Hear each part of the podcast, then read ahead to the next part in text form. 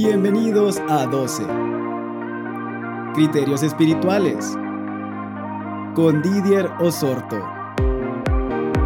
12 es un espacio en donde escucharás conceptos, conocimientos y opiniones, con el fin de lograr la transformación de tu vida, por medio de la renovación de tu mente, para alcanzar la buena, agradable y perfecta voluntad de Dios.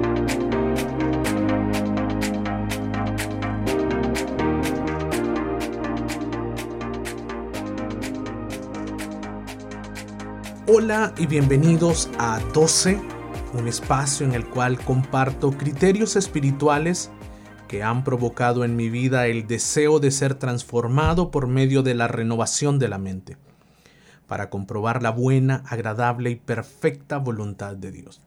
En este episodio 1 daré inicio al tema libres del espíritu de temor.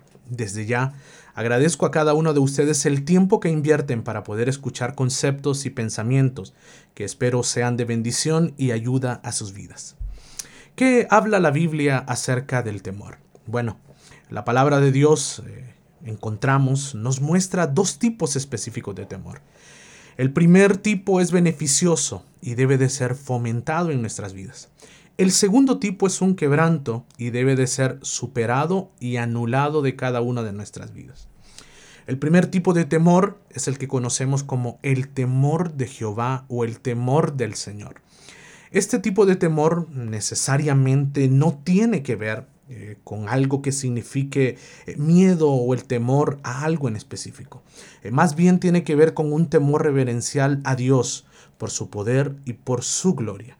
Eh, sin embargo, también considero que es apropiado eh, decir que es un respeto por la ira y por el enojo de Dios hacia sus enemigos. En otras palabras, el temor a Jehová es el reconocimiento de quién es Dios, el cual eh, viene o es revelado a nuestras vidas por medio de la intimidad. Por medio de esta intimidad podemos conocer sus atributos, su carácter y su persona. El temor del Señor conlleva muchas bendiciones y beneficios. La palabra habla en el Salmos, en el capítulo 111, en el versículo 10. El principio de la sabiduría es el temor de Jehová. Buen entendimiento tienen todos los que practican sus mandamientos. Su loor permanece para siempre. Proverbios en el capítulo 1, versículo 7 dice, El principio de la sabiduría es el temor de Jehová. Los insensatos desprecian la sabiduría y la enseñanza. Puedo resumir eh, diciendo de que el temor de Dios es bueno, nos libra del mal y provoca en la vida de cada uno de nosotros el anhelo y el deseo por caminar el camino recto del Señor. El segundo tipo de temor mencionado en la Biblia, el cual no es beneficioso en lo absoluto y del cual estaré hablando en este episodio y en los dos episodios subsiguientes, es el que conocemos como el espíritu de temor. Eh, mencionado también en el Nuevo Testamento como el espíritu de cobardía. Habla la palabra en segundo de Timoteos en el capítulo 1, versículo 7, porque no nos ha dado Dios espíritu de cobardía, sino de poder, de amor y de dominio propio. La palabra cobardía aquí en este versículo es en el original griego dilea, que significa específicamente eh, temor. Así que eh, podemos ver que desde un inicio, eh, desde un principio, el espíritu de temor no proviene de Dios. Y quiero definir para ustedes eh, el espíritu de temor exactamente. Y al mismo tiempo que voy a definirlo, eh, voy a aclarar que el miedo y temor no son lo mismo. Y quiero eh, para ustedes poder eh, dar dos definiciones entonces, el miedo comparándolo con el temor. Y luego voy a dar también dos ejemplos específicos para que podamos entender un poquito más cómo en muchas ocasiones caemos en el error pensando que son la misma cosa. El miedo es una emoción primaria, eh, natural de los animales, entre ellos el hombre. Esta consiste en experimentar inquietud, desagrado y aversión ante una amenaza o peligro. Esta emoción tiene la finalidad de proteger de un peligro real o supuesto. La definición de temor, por lo tanto, podemos eh, decir eh, que el temor, por otro lado, es la presunción o sospecha de un peligro, pero a diferencia del miedo, el temor no suele estar bien fundamentado. Y me parece muy interesante subrayar ahí eh, lo último que dije. El temor no suele estar bien fundamentado. El temor puede ser eh, descrito como una emoción artificial establecida alrededor de peligros no reales y muchas veces imaginarios. Esta emoción es considerada limitante en comparación con el miedo cuya finalidad del miedo es resguardar al individuo de un peligro latente. Eh, dos ejemplos para que podamos entender la diferencia entre miedo y temor. Un ejemplo eh, de miedo. Eh, los pasajeros de un vuelo que, que experimentan una turbulencia muy violenta pueden sentir miedo de morir. Mientras que un ejemplo de temor puede ser eh, que algunas personas eh, tienen miedo a seres sobrenaturales, eh, como tal vez fantasmas, duendes o cosas así que tienen que ver con elementos o factores que están fuera del alcance de su persona. Quiero definir desde la perspectiva bíblica. Y aquí quiero hacer una salvedad quiero hacer una aclaratoria para cada uno de ustedes. No soy un profesional de la salud mental. Eh, de hecho, mis estudios superiores tienen que ver con administración de empresas. Eh, pero quiero hablar y voy a abordar muchos temas desde mi experiencia. Eh, he vivido momentos difíciles en el área emocional, pero también después de 15 años de poder compartir en trabajos de consejería con jóvenes, niños y adultos, eh, pues creo que tengo muchas cosas que he podido vivir juntamente con gente que amo, con gente que aprecio, y por eso me he atrevido a poder eh, abordar eh, con cada uno de ustedes estos temas, porque considero que puedo dar ejemplos, eh, que puedo hablar eh, con, eh, con experiencias para que todos podamos salir de este espíritu de temor. Así que todo cuanto vaya a hablar a partir de este momento tiene que ver con una parte espiritual netamente. Cuando nosotros miramos la palabra, encontramos que el temor es un, es un demonio que le abre la puerta al mismo infierno. Es un espíritu que no proviene de Dios, sino del enemigo. El temor atormenta, no nos deja decisiones racionales, influye más de la cuenta en nuestras vidas, en nuestra conducta, en nuestro estado anímico, en nuestras relaciones. La misión del temor es la misma que el enemigo, matar, hurtar y destruir. El temor eh, es el presentimiento de que algo malo va a suceder. Puede ser que eso a lo que temes nunca lo has experimentado, pero también a eso que temes puede tener su origen en alguna experiencia vivida y te niegas, te aterras a que vuelva a suceder. El espíritu de temor es el pozo venenoso del cual se extrae la tristeza que deprime. Es aquel que transforma la vida literalmente en un infierno llena el corazón de vergüenza, de tristeza y convierte a la persona que lo padece en seres completamente infelices. El temor aparece cuando piensas que podrías perder algo que hoy tienes, como por ejemplo tu trabajo, un nombre, un prestigio, una posición, una relación con tu pareja, con amigos o con familiares. Y si lo haces crecer, más comida te pedirá. Es decir, cada vez el temor será mayor y cada vez te sentirás peor. El temor no tiene más poder que aquel que tú le das. El temor es como un niño recién nacido. Se alimenta de leche y es lo que lo hace crecer día a día. Quiero que vayamos y que podamos eh, ver cuál es el origen bíblico, desde la perspectiva bíblica eh, del temor. Y todos nosotros, eh, si hemos ido a una iglesia, entiendo que habrá personas que me están escuchando que tal vez nunca han puesto el pie en una congregación, pero eh, quiero hablar acerca de Génesis, el primer libro de la Biblia. En el capítulo 3, los versículos 6 hasta el versículo 10, ahí encontramos el origen bíblico del temor. Encontramos a, a la primera mujer que data eh, dentro de la Biblia, Eva, esposa de Adán, eh, se encuentra al enemigo tipificado en una serpiente y el enemigo le dice que coma del árbol que el mismo Dios le había dicho que no comiese. Y después de intercambiar palabras dice que la mujer vio eh, que el árbol era bueno para comer y que era agradable a los ojos y era árbol codiciable para alcanzar la sabiduría y entonces tomó del fruto y comió y dio también a su marido el cual comió así como lo había hecho ella.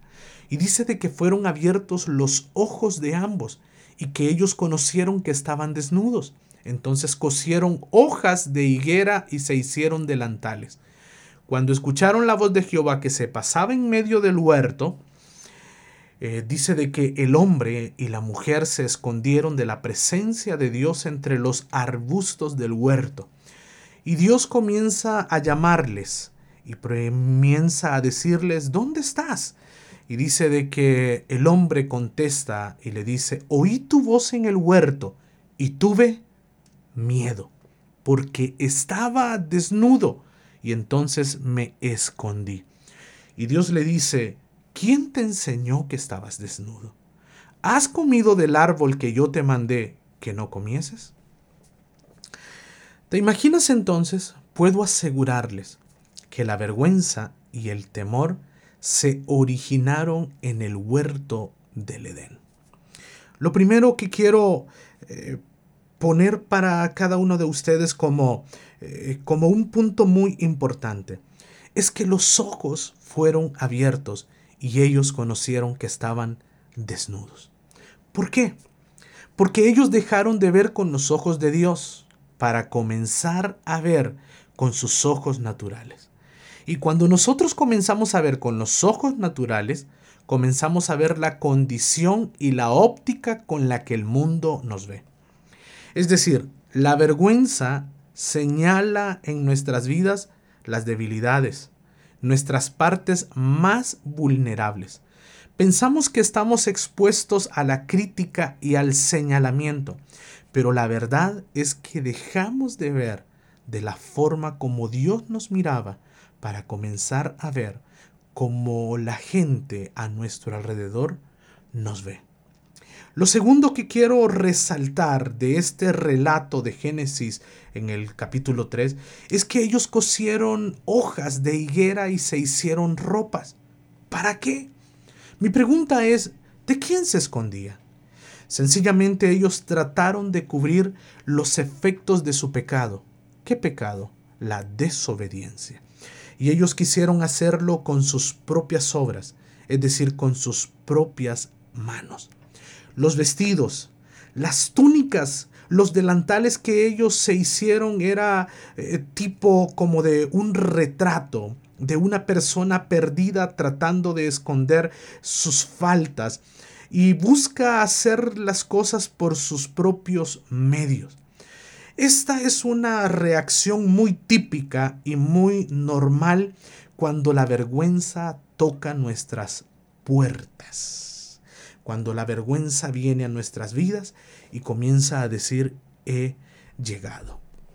Las hojas eh, de higuera representan el intento ceremonial del hombre por eludir la rendición de cuentas. Las hojas de higuera son el intento desesperado de salvar una conciencia que realmente se siente culpable. Pero en, tercer lugar, las hojas de higuera son el intento egocéntrico del hombre. ¿Para qué? Para tratar de impresionar a otros e ignorar su verdadera piedad. ¿Te das cuenta que el hombre peca? Ellos comen del árbol y lo primero que ellos hacen es tratar de cubrir sus vergüenzas con hojas. ¿Y de quién se escondían ellos? Ellos se escondían del mismo Dios. Adán y Eva tuvieron miedo y ellos entonces se escondieron. Pero mira qué cosas, porque se estaban escondiendo del único que podía realmente ayudarles, del mismo que ellos necesitaban todos los días. Para mí, es bastante interesante cuando Dios pregunta y les dice, ¿en dónde están? Dios lo sabe todo. Él sabía dónde se escondía Adán, dónde estaba Eva, pero su pregunta no era solamente retórica. Realmente él estaba confrontando a Adán y a Eva cara a cara con el resultado de su pecado. La pregunta ¿en dónde están? Eh, para nosotros debe de tomar un significado aún mayor si se aplica más que a su localía física, a su condición espiritual. Es decir, Dios a través de esta pregunta le está diciendo, Adán, ¿en dónde estás? Porque lo que les quería mostrar es que ellos estaban en un lugar desesperado, en un lugar en el cual ellos se estaban tratando de esconder para no dar la cara. Ellos tenían miedo, ellos tenían temor acerca de la reacción de Dios. Pero esta pregunta de Dios los confronta a ellos con la necesidad de reconocer la seriedad de su situación. Nos damos cuenta entonces que el origen del temor radica cuando nosotros dejamos de ver a través de los ojos de Dios para comenzar a ver como el mundo nos ve. Esto provoca la pérdida de la confianza en la providencia y la misericordia de Dios. Cuando comenzamos a dudar que Él tendrá cuidado de nosotros, de nuestras familias, de nuestro futuro, cuando comenzamos a perder la fe, cuando comenzamos a dudar acerca de todo lo que está por venir, entonces le damos cabida a la duda, le damos cabida a la incredulidad. Y entonces eso abre un camino para que pensamientos negativos avancen haciéndonos creer que no hay nadie a nuestro alrededor que nos comprende o que puede ayudarnos. ¿Te das cuenta entonces que nos metemos en medio de los arbustos, cosemos hojas de higuera para hacernos delantales, para hacernos vestidos, para hacernos túnicas, para decirle a otra gente, estamos bien, mira mi vestimenta. Estamos bien, mira qué hermosa túnica. Pero por dentro lo que hay es una enorme vergüenza, es un enorme miedo, producto de que dejamos de ver al autor y consumador de nuestra fe. El temor, por lo tanto, provoca una separación de Dios. El temor es todo lo contrario a la fe.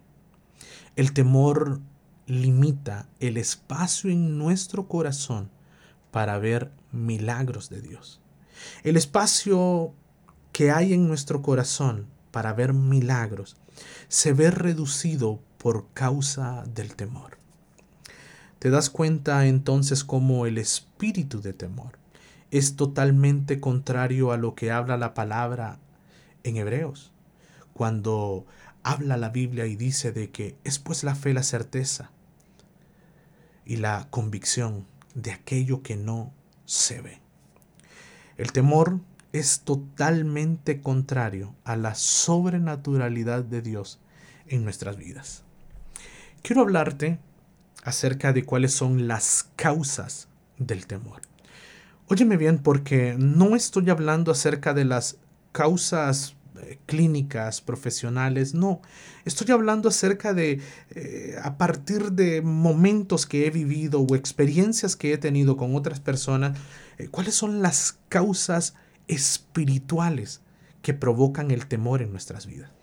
Y toda la lista de temores que podamos nosotros hasta este momento coleccionar tienen su fuente, tienen su origen en solamente tres Y tal vez hasta este momento, estos minutos que me has escuchado, eh, comienzas a decir, sí, me estoy identificando.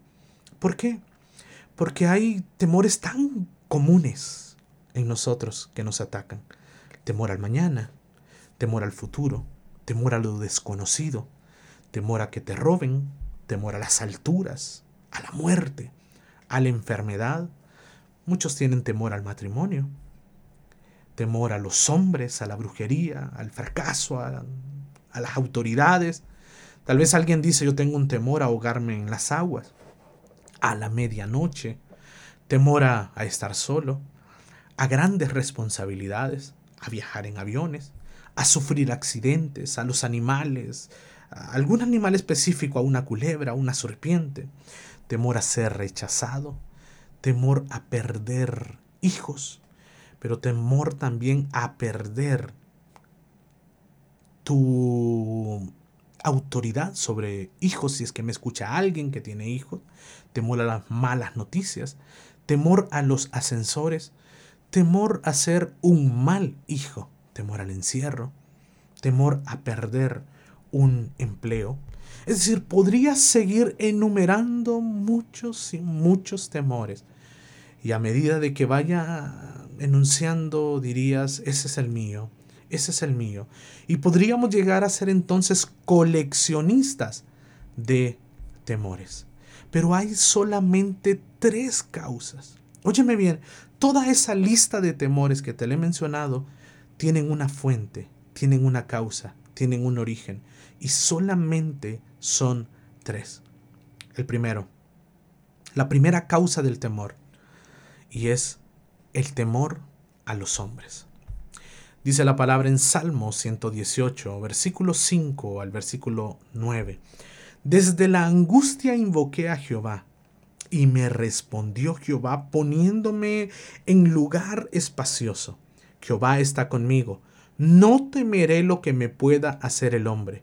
Jehová está conmigo entre los que me ayudan. Por tanto, yo veré mi deseo en los que me aborrecen. Mejor es confiar en Jehová que confiar en el hombre. Mejor es confiar en Jehová que confiar en los príncipes. Sabes que esta primera causa es una de las más comunes. Eh, muchas veces no tomamos decisiones por temor al fracaso. Pero cuando te das cuenta al final, ¿a quién no deseas crear un sentimiento de, de tristeza o frustración por causa de tu fracaso.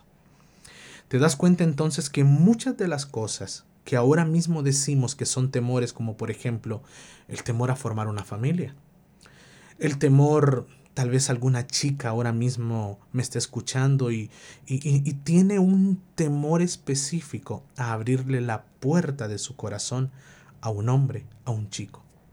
Tal vez hay un chico que me está escuchando, un joven que ahora mismo me está escuchando, y tal vez por una mala experiencia has decidido cerrar tu corazón y nunca más volver a tener una relación. Temor a los hombres. La causa del temor a los hombres sencillamente es cuando nosotros creemos que le vamos a fallar a aquella gente que amamos y que nos ama. Hay muchos que han rehusado o hay muchos que han abandonado una gran responsabilidad, tal vez de un gran trabajo, de un gran proyecto, tal vez de, de una oportunidad de negocio por temor a los hombres. La primera causa del temor es temor a los hombres. La segunda causa que quiero compartirte es temor a la muerte. Quiero leer Hebreos en el capítulo 2, versículo 14 y versículo 15. Mm, habla, así que, por cuanto los hijos participaron de carne y sangre, él también participó de lo mismo, para destruir por medio de la muerte el que tenía el imperio de la muerte. Esto es, al diablo, y librar a todos los que por el temor de la muerte estaban durante toda la vida sujetos a servidumbre. ¿Cómo vemos manifestado esta segunda causa del temor, que es el temor a la muerte? Alguien dice, tengo temor a padecer una enfermedad terminal. O tal vez alguien dice, mi, mi abuelo murió de cáncer, mi padre murió de cáncer, un tío cercano murió de cáncer. Y tal vez cuando te hablan del cáncer, te aterra. Y dentro de tu cabeza ya hiciste todo un escenario porque ya preparaste tu muerte porque vas a morir de cáncer. O tal vez alguien dice, yo no quiero subir a un avión y tiene miedo a las alturas y tiene miedo a los aviones o tiene miedo a puentes o, algo. Pero te das cuenta que detrás de ese temor al cual ya tienes un nombre para él, realmente lo que está escondido es el temor a perder la vida, el temor a la muerte. Específicamente quiero eh, compartirte. Eh, yo padecí por mucho tiempo temor a las alturas. Y decía que tenía vértigo. Pero realmente un día fui confrontado con esto. Porque mi temor eh, provenía, eh, decía yo, a las alturas y, a los aviones y cosas así. Pero realmente es que un día en medio de un avión comencé a llorar de la nada. Y afloró el temor a la muerte que había en mí.